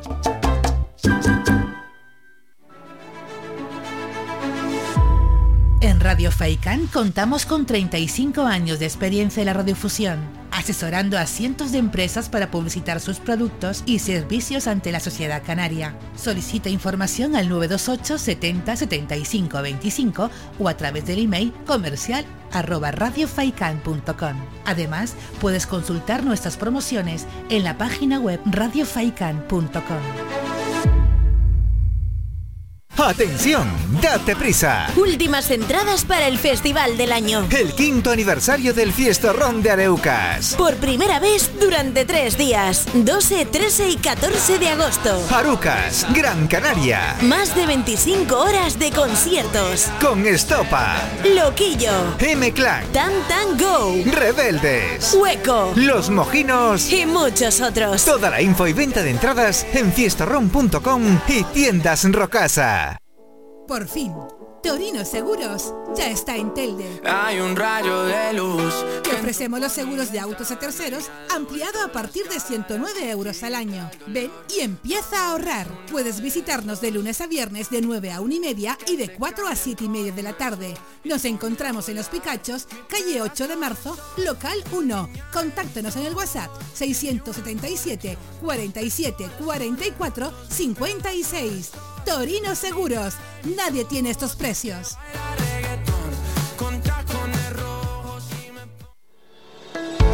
De lunes a viernes a la una de la tarde en Radio Faicán hablamos de salud con el doctor Vázquez. Te ofrece claves y consejos para una vida más saludable. Y todo el año, las 24 horas del día te atienden el teléfono 644 92 91 90. Recuerda 644 92 91 90. Para más información visita joseluisvázquez.es o escribe a info joseluisvázquez.es. Estará encantado de atenderte. Y no lo olvides, cuando necesites aliviar molestias, elige una cúrcuma de calidad. Elige Fitocur. En herbolarios y para farmacias, pide Fitocur, que te ayuda en casos de dolor e inflamación.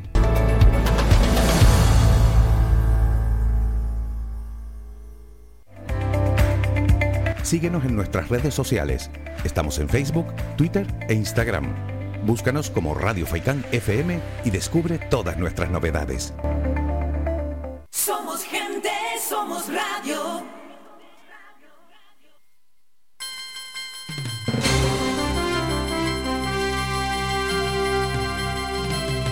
Radio Faicán les está ofreciendo el informativo regional Antena Abierta. Pues continuamos, señoras y señores, y nos vamos ahora mm, con un cronista deportivo también de lujo, como es José Hernández Viera, que fue redactor jefe del- de deportes del periódico La Provincia Diario de Las Palmas. José, muy buenas tardes, adelante compañero.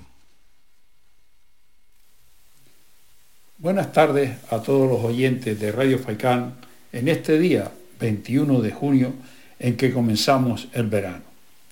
Sin lugar a dudas, la gran noticia del fin de semana en cuanto al mundo del deporte canario se refiere surgió el pasado domingo en el Leodoro Rodríguez López de Santa Cruz de Tenerife, donde el anfitrión, el Club Deportivo Tenerife, desperdició una oportunidad de oro que contaba para ascender a la primera división del fútbol español.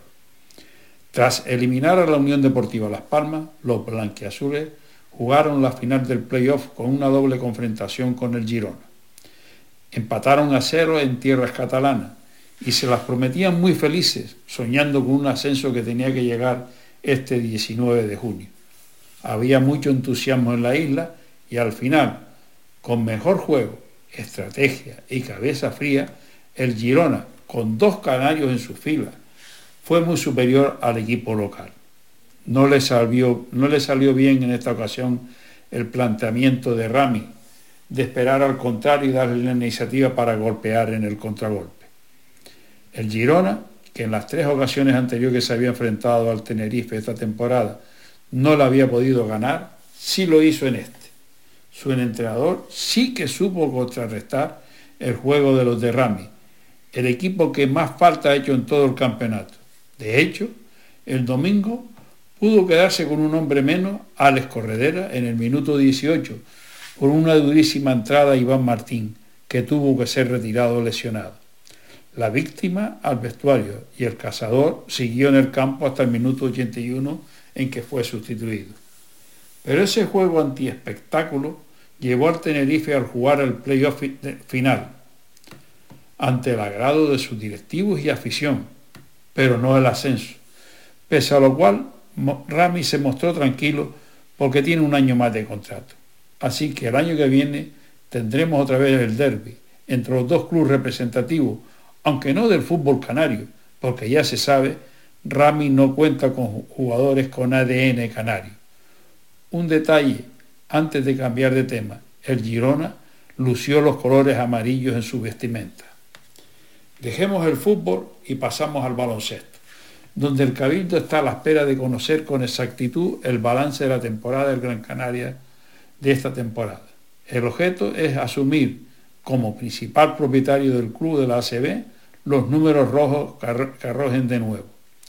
La cifra inicial presupuestada era de 8,9 millones de euros aproximadamente, tras aplicarse un incremento de 129.000 euros con respecto al ejercicio anterior de la entidad, donde la partida inicial del Cabildo para subvencionar al club era de 3,2 millones de euros. La situación actual es similar a la de hace un año, donde el Cabildo debió recorregir el desfase presupuestario con la aportación de 1,8 millones de euros extraordinarios para cerrar el ejercicio. En el plano deportivo, ya es oficial que Lacovi es el relevo de Porfirio Fisac en el banquillo del, Gran Canaria. El entrenador esloveno firma dos años con el club isleño con una apuesta relevante. El Gran Canaria dice que su entrenador conoce la Liga Endesa a la perfección, ya que jugó cinco temporadas defendiendo los colores del Barcelona, desde el 2006 hasta el 2011. De esta forma, tras divergencias internas, es Lakovic el que toma el testigo en el banquillo tras las etapas de FISAC, incompleta en algunos objetivos. Era su primera, en una primera intención, el director deportivo Willy Villar era partidario de la, continuación, de la continuidad de FISAC, como así lo había manifestado en público en varias oportunidades. En cuanto a la vela latina canaria, este fin de semana hubieron dos pegas muy reñidas entre cuatro botes con aspiraciones a clasificarse para el playoff, en las que salieron dos triunfadores, el Pueblo Guanche y el Villa de Terror, ya clasificados para el playoff por el título del Campeonato de Aguas de Terror, donde ya esperaban Minerva y Puerto La Luz como primeros clasificados del Grupo B. La próxima semana vuelve, perdón, esta misma semana vuelve la Copa Isla Gran Canaria con el concurso Fundación Ciudad de Las Palmas de Gran Canaria. Será este sábado 25 de junio a partir de las 5 de la tarde. Y con tristeza hemos de destacar eh, que el balonmano canario recibió este sábado la desgraciada noticia del fallecimiento de uno de los jugadores legendarios, integrante de, un momento cumbre de, este deporte en los años 80. Nos deja a los 61 años de edad Antonio Juan Ojeda Pérez, un auténtico guanche, un extraordinario atleta y un portentoso jugador que militó en los principales equipos del archipiélago de aquella época, Cantera Unión Deportiva, 3 de Mayo de Tenerife y Balonmano Escalerita. Antonio Juan Comenzó jugando con el equipo de su ciudad natal, Telde, lugar donde residía y donde falleció tristemente este pasado sábado. Vaya desde las ondas de Radio Faicán nuestro más sentido pésame a sus familiares y amigos.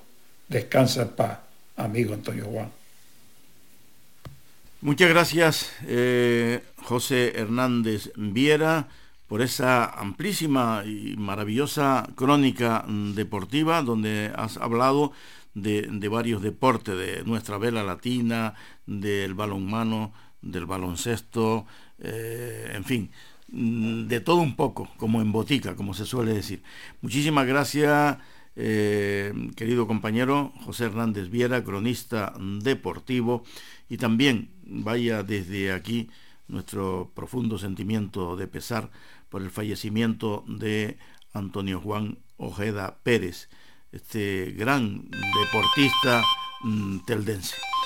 Eh, mm, vamos, eh, los teléfonos aquí es que no, paran y precisamente hablando de teléfono, vamos a nuestro compañero Jonathan Montedioca nos indica que tenemos una, eh, una llamada en espera.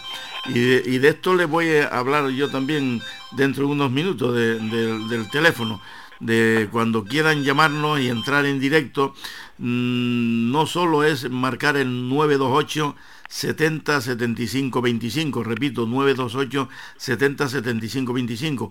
A continuación hay que pulsar el número 1, el 1, para entrar en directo en el programa. Y digo esto porque precisamente, no recuerdo si fue el jueves o el viernes pasado, me llamaron dos personas, me dijeron, disculpen, me dijeron que, que habían llamado y que, y que no, que no cogía el teléfono. Es que, mm, primero, quiero que entiendan que son numerosas las llamadas que se producen a lo largo del programa. Ya no solo, eh, como ustedes han podido escuchar, al teléfono de la radio, sino a, mi móvil también. Y en fin, son muchas las llamadas y por eso eh, digo y aclaro lo de, después de, marcar el 928 70 75 25, que es el número de teléfono de nuestra emisora, pues pulsar el número uno, que es la que da entrada eh, en directo. Y tenemos una entrada en directo. Sí, buenas tardes.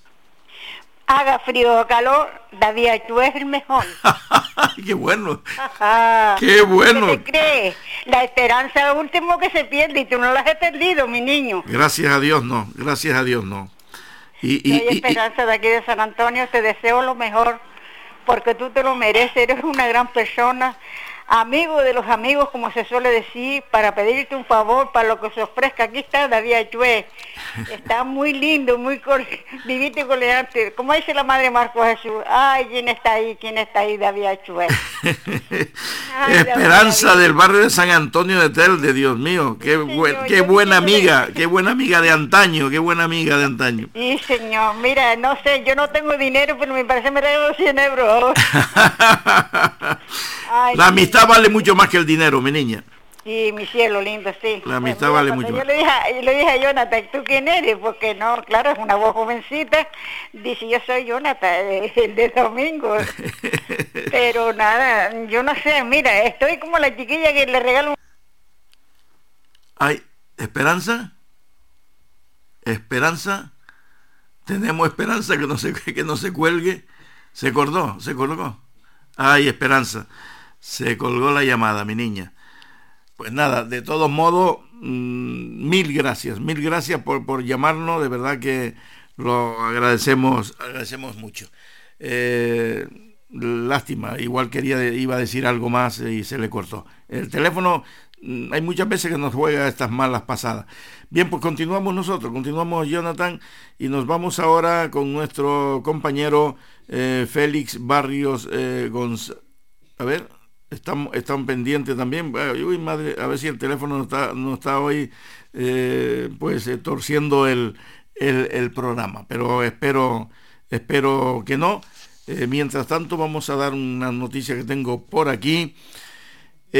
nuestro compañero Juan Ruiz Tacoronte nos informa por escrito que el próximo viernes, día 24, a las 9 de la noche en el local de la Asociación de Vecinos Quintogal, situado en el barrio de Los Quintanas, en Galdar, en la ciudad de los Caballeros de Galdar, tendrá lugar la celebración del octavo premio denominado Solidaridad Pedro Monzón Suárez, que será otorgado a la obra social de acogida y desarrollo, qué maravilla, que preside el hermano Jesús García Barriga, de la Orden de San Juan de Dios. Me gustaría, dice Juan Ruiz Tagoronte en esta nota, me gustaría contar con tu presencia en dicho acto, así como que puedes hacer extensiva esta invitación a otras personas. Bueno, ya la invitación está hecha, ya la, hacemos desde aquí, eh, extensiva a toda nuestra respetable audiencia, ya lo saben ustedes, el viernes, día 24, el próximo viernes 24 a las 9 de la noche, en los locales de la Asociación de Vecinos Quinto Gal, situado en el barrio de Los Quintanas de la ciudad de Galdar, pues tendrá lugar la celebración, lo repito, del octavo premio denominado Solidaridad Pedro Monzón Suárez, que será otorgado, y desde luego les felicito, les felicito por esa elección, a la obra social de acogida y desarrollo que preside el hermano Jesús García Barriga de la Orden de San Juan de Dios. Por cierto, yo el miércoles pasado le, lo tuve eh, a través del teléfono, le hice una entrevista y sinceramente eh, tengo que pedir disculpas públicas porque el teléfono nos jugó una mala pasada. Después de yo hacer la introducción que hice y que se merece el hermano Jesús, eh, él intervino a continuación perfectamente, a él se le escuchó, se le escuchó, pero lamentablemente mm, yo mm, lo perdí, le perdí la, porque era por teléfono, yo ese día no pude estar aquí en la radio, lo hice a través del hilo telefónico, le perdí la voz y, yo no sabía ni cuándo tenía que entrar ni cuándo tenía que salir. Y lo digo hoy y, le pido toda clase de disculpas al hermano Jesús y a la audiencia, por supuesto, y a la audiencia, por supuesto.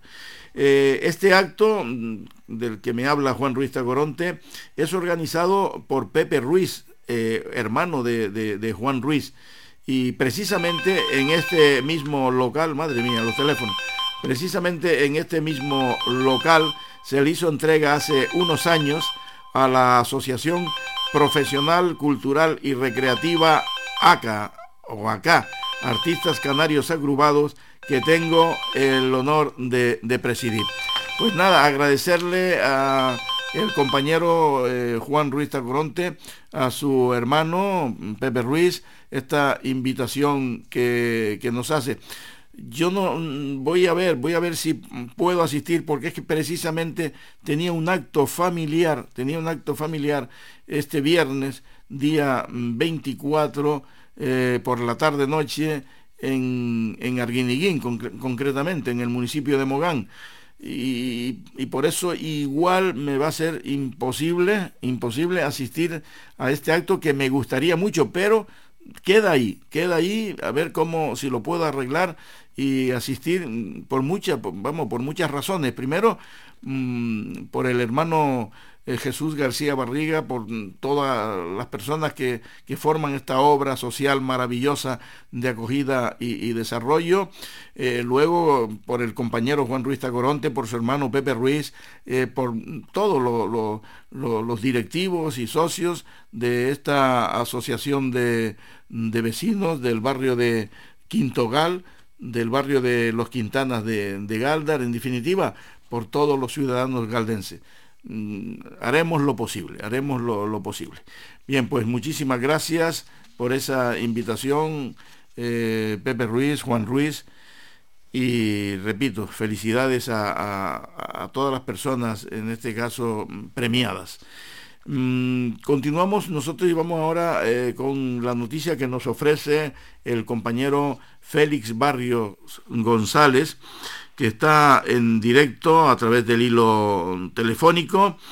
Eh, Félix, mm, ¿nos escucha, Félix? Sí, hola, buenas tardes.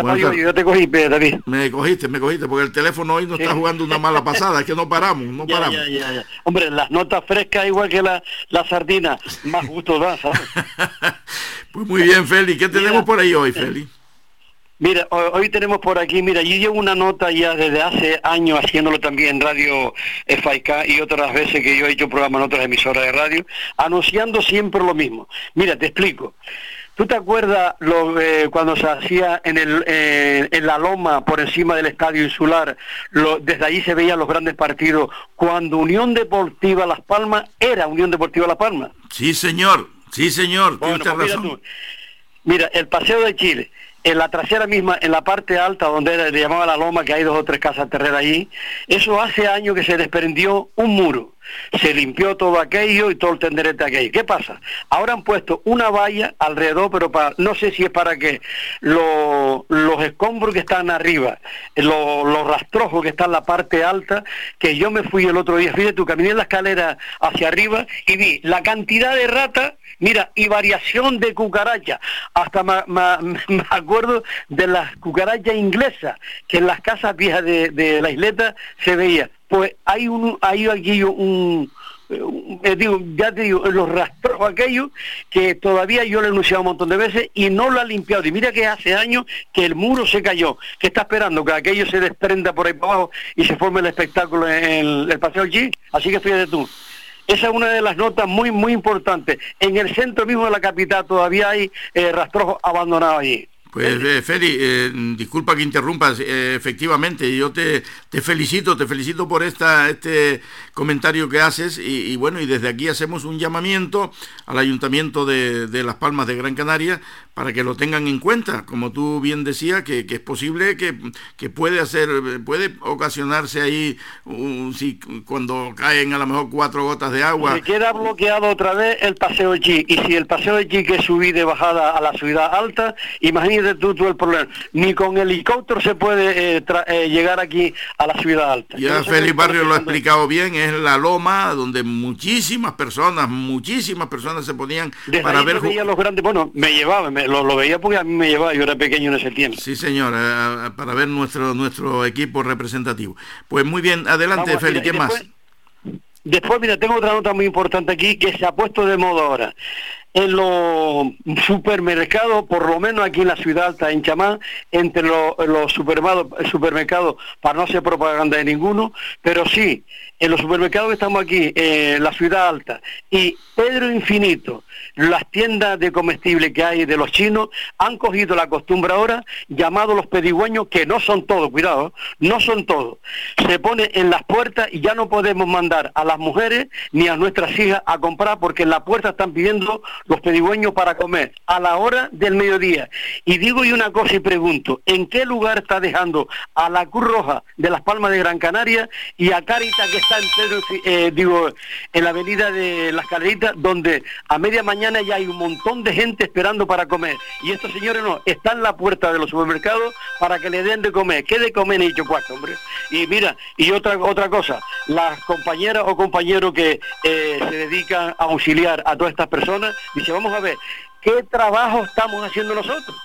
Porque el pueblo en parte tiene la culpa, ¿por qué? Porque están ayudando, bueno, ayudando no, es que a cualquiera se le sale, se le cae la sala del corazón cuando le piden para comer. Pues le dan o dinero o comida. Y eso tiene que eh, quitarse del medio, porque esto es, eh, y ya te digo, esto es fastidioso. No podemos mandar, a nuestras mujeres y a nuestras hijas a comprar al supermercado porque lo tenemos ahí, Y cualquiera le dice nada. Perfecto, Félix, sí. ¿Qué, ¿Algo más, Félix? Mira, otra cosa muy importante que tenía que haber dicho ya, y el tiempo ahí en la radio tú sabes que es oro. Mira, hace unas cuantas semanas, una cantante muy conocida aquí en Gran Canaria, que se llama Olga Serpa. ¿Te acuerdas? Sí, por Dios, claro, Olga Serpa, sí. Mira, muy conocida aquí en Gran Canaria. Pues extraordinaria cantante de Gran Canaria. Exacto, mira, en, en Tamaraceite hay una plaza, una plaza grande que la están, la están reparando, que se llama la mayor, mayordomía. Sí, mayordomía, mayordomía, mayordomía, sí. Pues ahí estaba también la acompañada con la Orquesta Municipal de Las Palmas de Gran Canaria, Las Palmas de Gran Canaria, y el director es Germán Arias acompañando a, eh, a Elsa Olga Serpa cantando, digo yo, y hago enfatizar esto. Mira, resulta que esta mujer con la voz que tiene y se recorrió todo el mundo, pero con canciones de Antonio Machín y de Agustín Lara, sudamericano, que aunque era más feo que un pero tenía unas canciones tan bonitas que la esparcía por todo el mundo. Y después otros compositores que yo ahora mismo no caigo en ellos.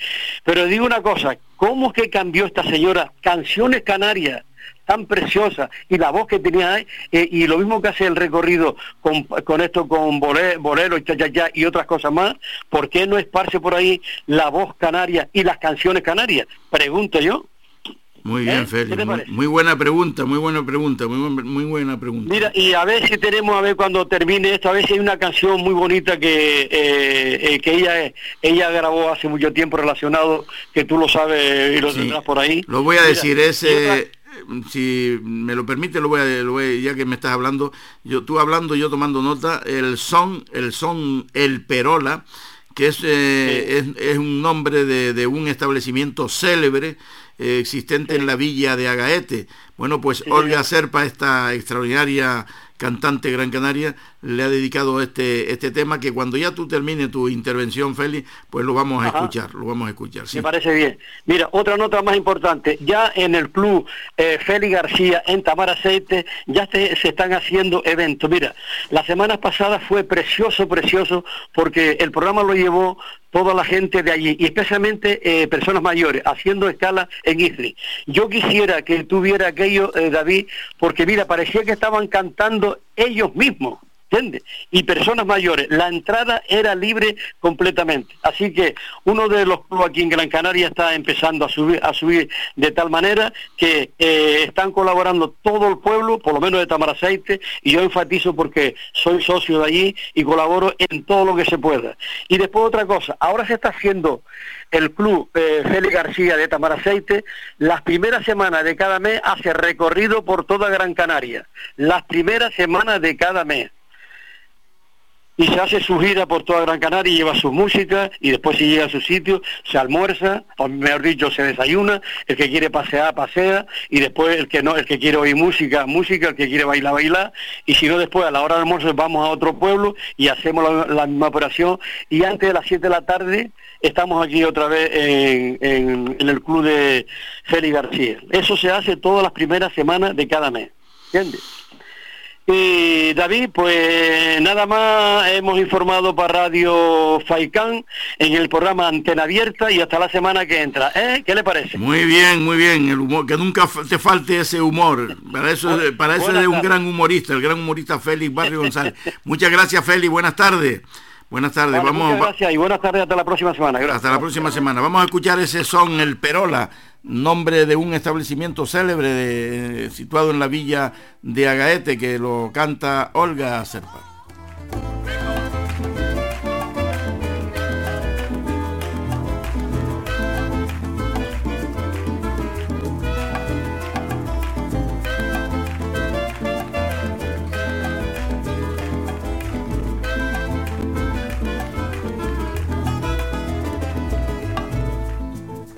Gran Canaria 2.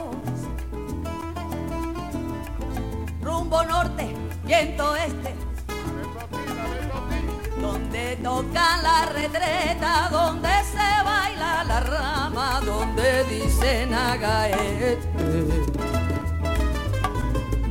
Ahí es que suena la clave en una esquina caliente eso se pone en candela cuando el perola se enciende, se pone a bailar mi gente.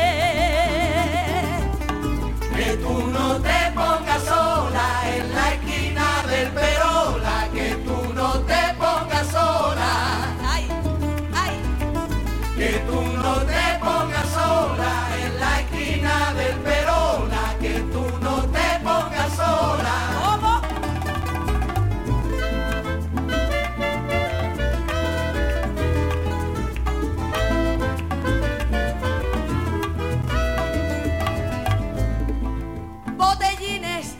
manices, manicero, culetos y reincidentes. Esa mujer como le gusta el maní. Con un sobrino, muchachita estudiante, borrachito diligente. Allí La Habana se asoma en poeta penitente que quieren salir de pobres brindando a los parroquianos con versos de rima urgente. Que tú no te pongas sola en la esquina del Perola, que tú no te pongas sola.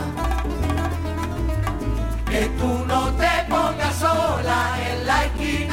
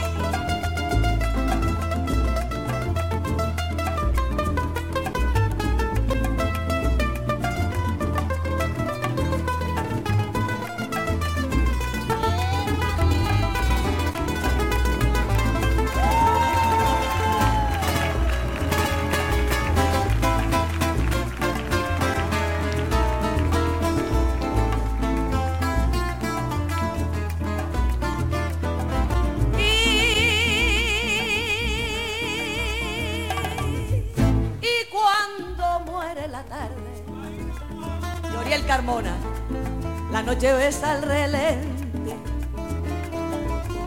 La calle se hace de todo, la vida pregona un son, brindando por los ausentes.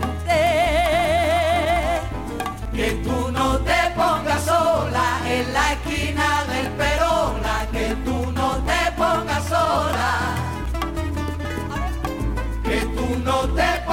sola en la esquina del Perola, que tú no te pongas sola. Espérate, espérate, corta ahí, Pancho. Que tú no. Que tú- Ellas siempre para adelante, ellos para atrás. Es primero de año. Quítate la faja, ponte a cantar. A ver, esos hombres. Dice. Que tú no. ¿Ves tú? El perola que tú. Sí, señor. Ay, qué rico, por favor. Gana de impagaete. Que tú no te pongas sola. Que tú no te pongas sola. Eso. Que tú no te pongas sola en la esquina del Perola, que tú no te pongas sola sola en la esquina del Perola,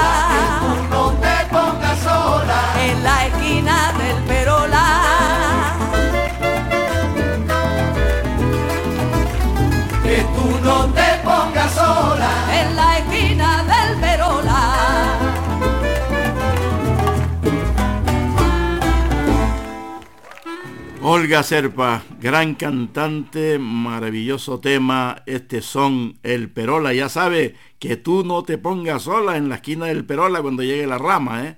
porque te llevan por delante. Bonita canción, precioso tema. Gloria Serpa sin duda es todo un gran espectáculo, una gran artista. Y continuamos, nosotros continuamos eh, aquí en Radio Faicán con nuestra, nuestro guion del día y ahora nos vamos hasta la aldea de San Nicolás con nuestro compañero Rafael Ramos Quintana. Rafa, muy buenas tardes, adelante compañero. Buenas tardes David, buenas tardes estimada audiencia. El gobierno de Canarias ha autorizado un gasto de 2,59 millones de euros para la construcción de las obras del nuevo paseo marítimo de la playa de la aldea. Ello permitirá a la Consejería de Turismo sacar a licitación pública las obras de esta actuación con la que se busca mejorar la infraestructura de, de nuestra playa. La actuación para el nuevo paseo peatonal de esta zona costera se ejecutará en el tramo comprendido entre la helisuperficie y el famoso charco. Conforme a los detalles que constan en la memoria del proyecto, el paseo tendrá 189 metros de largo y una anchura variable de entre 5 y 7 metros.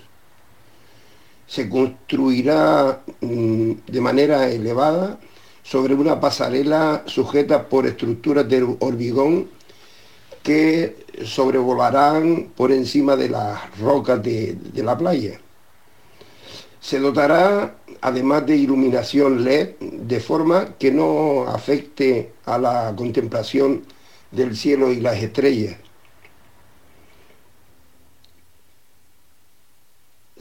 La nueva avenida eh, sustituirá a la anterior que fue seriamente dañada por el mar en febrero de 2004. Sí, sí, aunque parezca mentira, le estamos diciendo desde el 2004. Fue cuando se llevó por última vez la avenida de, de la playa de la aldea, hace ya más de 18 años. Eh, es increíble, pero bueno, en la aldea ya sabemos que las cosas de palacio van despacio no lo siguiente, si no recordemos la primera fase de la carretera de la aldea, que para terminar los, ocho, los 10 kilómetros estuvieron 8 años. Esperemos que la actual no vaya por el mismo camino. Señalemos por otra parte que la escuela de adultos de este municipio abre el plazo de inscripción para las personas mayores de 18 años que estén interesadas en obtener el título de graduado escolar en educación secundaria. Las personas interesadas pueden tener más información en el centro que se encuentra en la calle Francisco León Herrera, junto a, las oficinas de, correo. Eh, una noticia deportiva eh, bastante importante, ya que los equipos Benjamín y Juvenil de la Unión Deportiva San Nicolás han subido de, de categoría y es lógicamente un orgullo para, para el pueblo que dos equipos de la cadena hayan conseguido el ascenso, pero no olvidemos también al Club de Fútbol Sala Arte Virgo, que jugó la semifinal de la Copa, aunque finalmente tuvo peor suerte y se quedó fuera en la tanda de penalti. Eh, digamos que el conocido Paco Matoña es en la actualidad uno de los vecinos más longevos del municipio. Recientemente cumplió 104 años. Digamos que Paco Matoña fue el primer taxista de la aldea con su propio coche, que se conocía como La Matoña, nombre de una de sus primas. En aquellos tiempos era costumbre poner nombres a los pocos vehículos que transitaban por las calles de, de esta localidad. Otra noticia también deportiva, es que Esteban García del Club Terror Trail y Carolina García de Trazacamino se proclamaron vencedores de la distancia reina del Gui Trail entre Corrales Tazartico. Esta, se trata de una carrera de montaña con salida y meta en este pintoresco barrio aldeano. Los participantes recorrieron antiguas rutas de pastoreo usadas por los lugareños para desarrollar su actividad ganadera. Y también una noticia importante y muy esperada, ya que la Consejería de Educación del Gobierno de Canarias eh, procederá, eh, una vez se autorice la función pública, a la cobertura de nuevas plazas de personal laboral que permitirán llevar a cabo la implantación del primer ciclo de educación infantil de 0 a 3 años en 34 centros públicos de Canarias. Esperemos que al menos algunos de los referidos centros se ubiquen en la aldea, ya que son muchas familias que sobre todo durante los periodos de la zafra del tomate, donde la mano de obra en cultivos y almacenes son mayoría mujeres, es un trastorno buscar quien se haga cargo de sus pequeños, sus pequeños hijos durante el horario laboral. El barrio de Tazarte, ya metiéndonos en fiesta, culmina este fin de semana sus festejos patronales en honor de San Juan Bautista.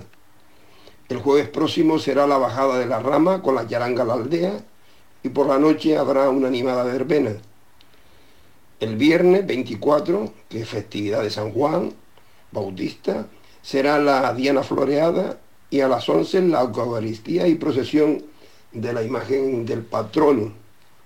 Por la tarde, a las 6, actuará el folclorista Yeray Rodríguez y se hará un homenaje a los vecinos. Y ya para terminar, hablemos algo de la carretera de la aldea.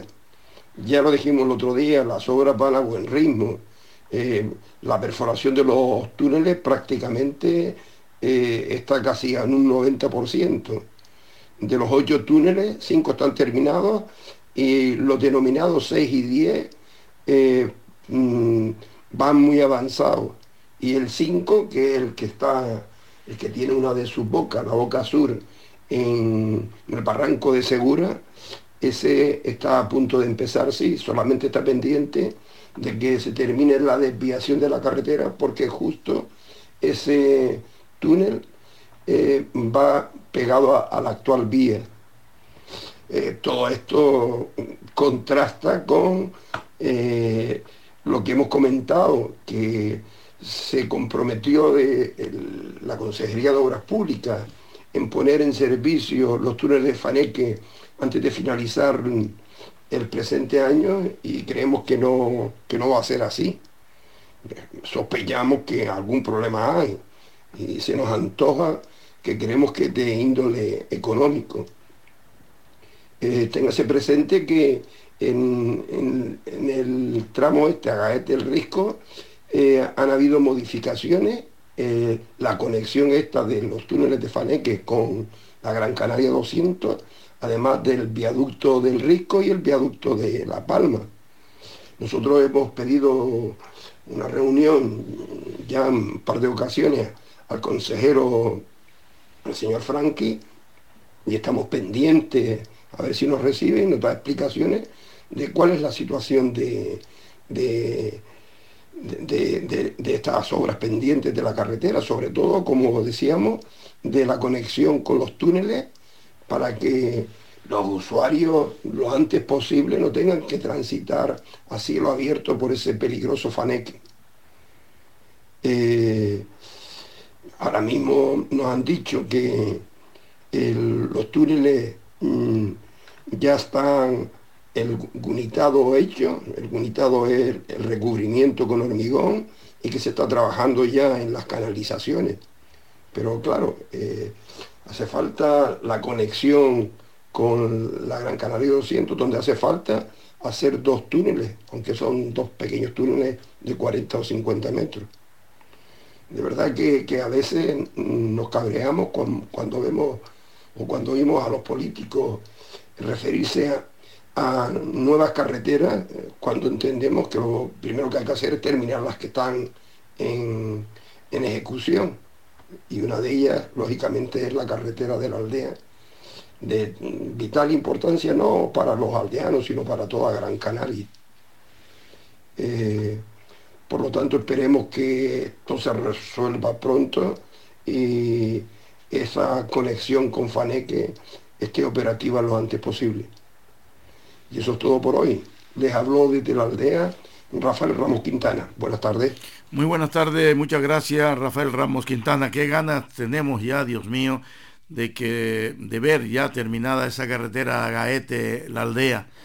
Ya es hora, ya es hora que nuestros políticos, en este caso Chano Franqui, que es el consejero de, de Obras Públicas del gobierno de Canarias, que se impliquen más, y que trabajen más, que es lo que hace falta, y que ya está bien, ya está bien de tantos años, de tantas desgracias que ha ocurrido en ese tramo a Gaete, la aldea o la aldea a Gaete, como ustedes quieran, y, ya es hora que se termine, eh, que se trabaje mucho más si cabe en ello y que se termine ya de una vez esa, esa carretera. De verdad que tenemos muchísimas ganas de, verla terminada y de transitar por ella. Y mucho más los aldeanos. Pobres aldeanos lo que han sufrido, lo que han pasado con esos cierres cuando caen cuatro gotas, cuando hay un vendaval, eh, lo, lo, mal que lo han pasado en esa carretera de, repito, de la aldea a Gaete o como ustedes quieran, o de Agaete a la aldea. Ojalá que ya se termine esas eh, esas obras que parecen que, nunca van a, finalizar. Otras noticias. Un mediodía ajetreado ayer en Las Palmas de Gran Canaria. Un coche y una guagua sufrieron un accidente en la Gran Canaria 2, en las inmediaciones del centro comercial Las Arenas. El siniestro tuvo lugar pasada las doce y media de la mañana.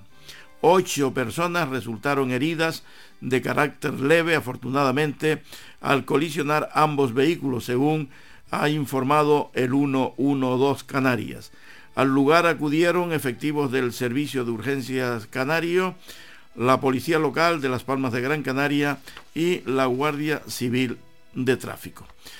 Por otra parte, un vuelo procedente de Galicia con destino a Gran Canaria vivió un pequeño percance a primera hora de ayer lunes, cuando un joven pasajero de unos 20 años de edad se desmayó en el avión que momentos antes había salido desde Santiago de Compostela y tenía como destino el aeropuerto Gran Canario.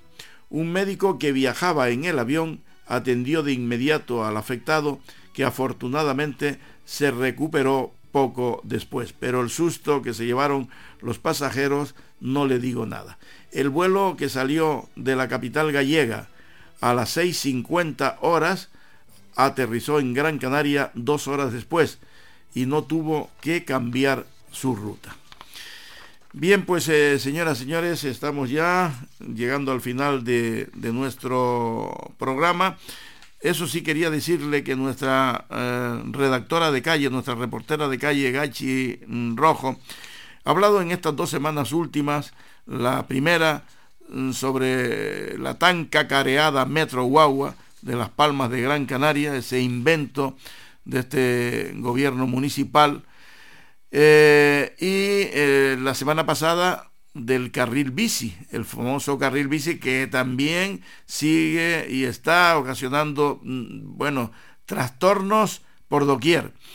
Eh, pues también tenía pensado de hablar de otro nuevo carril, el carril patinetas eléctricas. Esto es lo que tienen pensado pues próximamente realizar más levantamiento de aceras, de carreteras, eh, más hundimiento a los comerciantes, en fin. Y no les digo nada a los automovilistas. Y entre los automovilistas a los pobres taxistas que, que, pasan la de Caín en, la capital Gran Canaria. Por tanto, cierres y tanto levantamientos de calles, etcétera, etcétera, etcétera. Eh, pues bien, nosotros teníamos previsto eh, entrevistar a un extraordinario compañero, un querido compañero periodista especializado en seguridad vial, a Bernardo Hernández Curvelo, a ver si eh, mañana lo, entrevistamos, logramos localizarlo, para que nos hable sobre eso, sobre eh, el carril patineta eléctrica, si efectivamente es necesario en una capital como la capital en Gran Canaria. Y nuestro compañero Manuel Ramón Santana Pérez nos acaba también de enviar eh, una nota sobre el fallecimiento de esta persona del que hizo referencia nuestro compañero José Hernández Viera en su intervención de hoy. Eh, dice textualmente, el balonmano canario está de luto. El sábado se recibía en la isla la triste noticia del fallecimiento a los 61 años de edad de un jugador de leyenda que a finales de los años 70 y los 80 y principios de los 90 defendió los colores de los mejores equipos del archipiélago canario, comenzando su formación en el emergente baloncesto o balonmano, perdón, Telde, para posteriormente vestir la camiseta del Canteras Unión Deportiva, el 3 de mayo tinerfeño y el balonmano de Escaleritas. Es imposible entender el balonmano teldense y canario en general sin la figura de Antonio Juan Ojeda Pérez, conocido deportivamente como Ojeda. Era un lateral de los que ya no se no nacen, que destacaba por su portentoso físico. Era un jugador que destacó por su fortaleza física, su envergadura y su estatura, aunque no tardó en adquirir una técnica que junto a ese punto honor que le caracterizaba le permitió sobresalir sobre el resto de jóvenes deportistas de la época. Descanse en paz el teldense deportista Antonio Juan Ojeda Pérez. Pues muy bien, en la nota que acabamos de, recibir del compañero, también querido compañero Manuel Ramón Santana Pérez. Y amigos, ya eh, hoy y como cada día nos despedimos con un tema, un tema musical. Eh, hoy precisamente nos despedimos eh, en este programa con unas divertidas isas magistralmente interpretadas por cuatro extraordinarios solistas gran canario, Mari Carmen Hidalgo, Víctor Batista, Noelia Hernández y Sergio Correa. Con ellos les dejo, señoras, señores, mañana será otro día.